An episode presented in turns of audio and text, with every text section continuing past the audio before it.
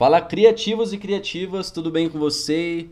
Bom dia, boa tarde, boa noite para você que está acompanhando o nosso MGBcast. A gente está fazendo mais um episódio e hoje a gente vai falar sobre como que o designer que está começando pode cobrar um valor razoável para o seu cliente. Todo mundo sabe que é, para você que está começando agora, né, não tem o porquê você cobrar caro demais do seu cliente, do seu futuro cliente. Ou seja, você não tem experiência, você está começando agora, você não sabe administrar certo as ferramentas que você vai trabalhar. E então não tem por que você cobrar um valor é, razoável ou até um pouco alto, igual de uma pessoa que já está com uma caminhada ma bem maior que você, um designer mais experiente, com vários clientes ou uma agência de design. Então não tem porquê. O que eu te aconselho é o seguinte: é, cobre um valor razoável. O que, que seria esse valor razoável? Você não vai cobrar nem muito barato, nem muito caro. Ou seja, você tem, eu vejo muito designer cobrando uma identidade visual por 50 reais, 30 reais, 20 reais. Cara, com 20 reais você não paga quase nada. Você não paga a luz que você está utilizando, que o seu computador está utilizando. É, você está vendendo a sua criatividade, você tem que pensar nisso. O cliente ele vai te dar a ideia, ele vai passar o briefing para você. É, às vezes o, o, você tem que se virar nos 30 com o briefing que o, esse cliente passar, porque ele não vai entender nada. Vai aparecer muito cliente caroço para você. Aquele cliente que, por exemplo, você passa o briefing para ele, ele entende A e você fala B e isso vai te consumindo, vai consumindo a sua energia, você vai ficando cansado porque o cliente não entende nada. E você realmente tem que ter em mente que o cliente não entende nada que você fala. Você tem que ser específico e direto para ele. É, porém, muito cliente caroço você vai ter na sua trajetória, tá? Então, ou seja, cobre um valor razoável do seu cliente. E quando eu digo que é razoável, é o seguinte: você não vai cobrar um valor, como eu disse, de 25, 30, 40 reais, 50 reais uma identidade visual. Cobre no máximo 250, 300 reais, que é um valor que cabe no orçamento do, do seu cliente. Agora, se ele ficar chorando, não, mas faz mais barato, mas faz mais barato, no máximo, de, no máximo 300 reais para valor é, máximo. Para valor mínimo que você tem que deixar para o seu cliente é no mínimo 250 reais. Está ótimo, vai te ajudar. Você trabalha com criatividade. O seu cliente ele simplesmente ele vai passar a ideia e você vai ter que criar.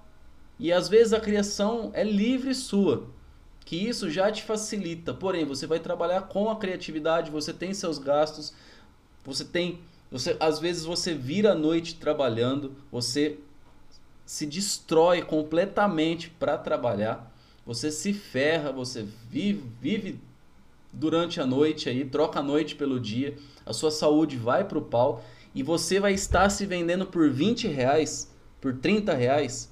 Não tem cabimento uma coisa dessa, tá? Então, ou seja, no máximo 300 reais, no mínimo 250. Fechou. Por que, que eu falo isso? É, porque o seu cliente, como eu disse, você vai acostumar o seu cliente a pagar um preço razoável. Até porque no futuro, quando você começar a ter muito cliente, começar a ter vários clientes, começar a viver do design, o seu cliente ele já vai estar acostumado com o seu valor. E daí, cara, é só sucesso, você só vai aumentando cada vez mais. Quanto mais conhecimento você adquirir, aumenta o seu preço. Não tem por que você manter o seu preço. Um exemplo, é, pega um designer fudidão aí, um Marcelo Kimura, por exemplo. É, você acha que o cara hoje vai cobrar uma identidade visual por 300 reais? Jamais. Pelo nome da pessoa, no mínimo, pelo, pela última vez que eu, que eu vi o Marcelo Kimura publicando é, sobre valores, ele tinha falado que cobra em média uma identidade visual 3 mil reais, 3 a 4 mil reais. Então é isso que você tem em mente. Você tem que ter um objetivo.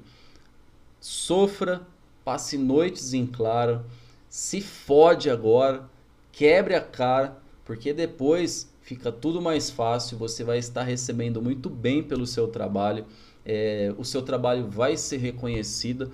Hoje, graças a Deus, o nosso trabalho, só para vocês verem, antes de completar isso, é, no podcast passado, a gente estava falando de como que você pode conseguir seus primeiros clientes.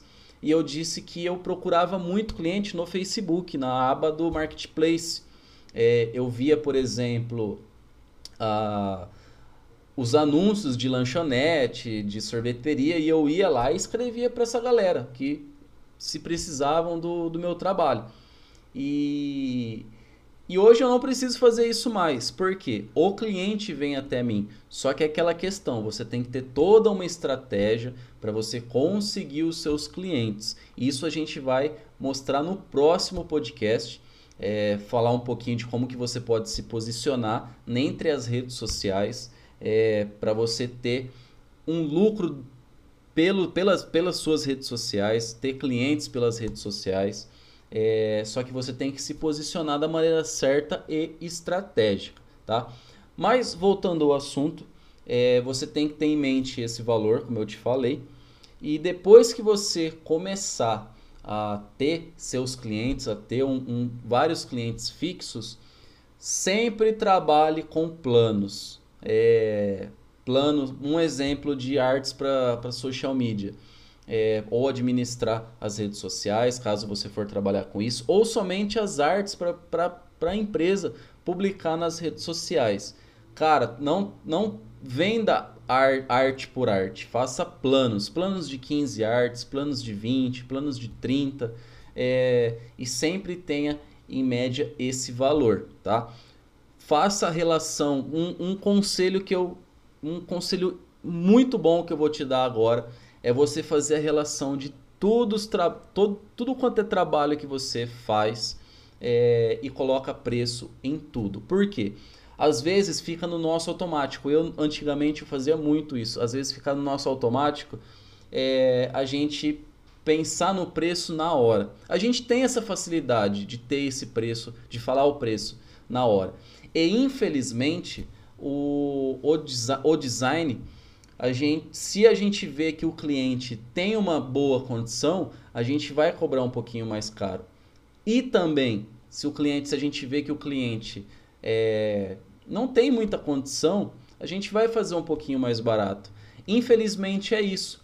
Ao, ao invés da gente deixar um valor fixo. Só que se a gente deixar um valor fixo e o cliente precisa realmente de você, você vai amolecer e você vai fazer mais barato você vai dividir, você vai fazer o escarcel para manter, para você poder ajudar esse cliente. Às vezes você vai trabalhar até de graça para ajudar essa pessoa. E às vezes essa pessoa realmente precisa do seu trabalho e você trabalha de graça e aí a pessoa não valoriza o seu trabalho, não te divulga, ou até mesmo a pessoa cresce e esquece de você. Cara, seja você se faz sentido para você em ajudar alguém, ajude. Se não, fica na sua, faz o seu trabalho. Um outro conselho que eu te dou: fuja, fuja de pessoas que, por exemplo, amigos de vocês, com certeza, é, vão falar assim, vão chegar em você e vão falar: ah, mas a gente é parceiro, faz um precinho bom. Se essa pessoa realmente é seu amigo, ela vai pagar o preço que você está cobrando. Um amigo se o amigo é realmente um amigo, ele vai cobrar o preço que você está cobrando. Isso é ajudar o próximo, isso é ajudar o, o parceiro, é acreditar que ele está vivendo o sonho dele. Então, fuja dessas pessoas, fuja dessas pessoas que querem pegar o seu trabalho a troco de permuta, é, de pegar o seu trabalho, divulgar, porque isso não vira nada. Isso daí não vira nada. É você que tem que correr atrás da sua divulgação sempre ser educado com seus clientes, sempre passar transparência em seus trabalhos. Se você atrasa algum trabalho, seja transparente é, com esse cliente, porque infelizmente nossa vida é corrida. E às vezes a gente atrasa alguns trabalhos ou a gente atrasa muitos trabalhos. Só que você tem que ser transparente com todas essas pessoas. É, porque é isso que vai fidelizar o seu, a sua parceria, o seu trabalho com ela. E lembrando, para você que está ouvindo, você chegou até agora, em quase 10 minutos de áudio, é, se você chegou até agora, irmão, se você está pensando em ser designer, em seguir a carreira de designer pensando no dinheiro, pode parar agora, fecha esse áudio e segue sua caminhada. Porque não adianta você pensar somente no dinheiro, você tem que pensar que você tem que ajudar as pessoas.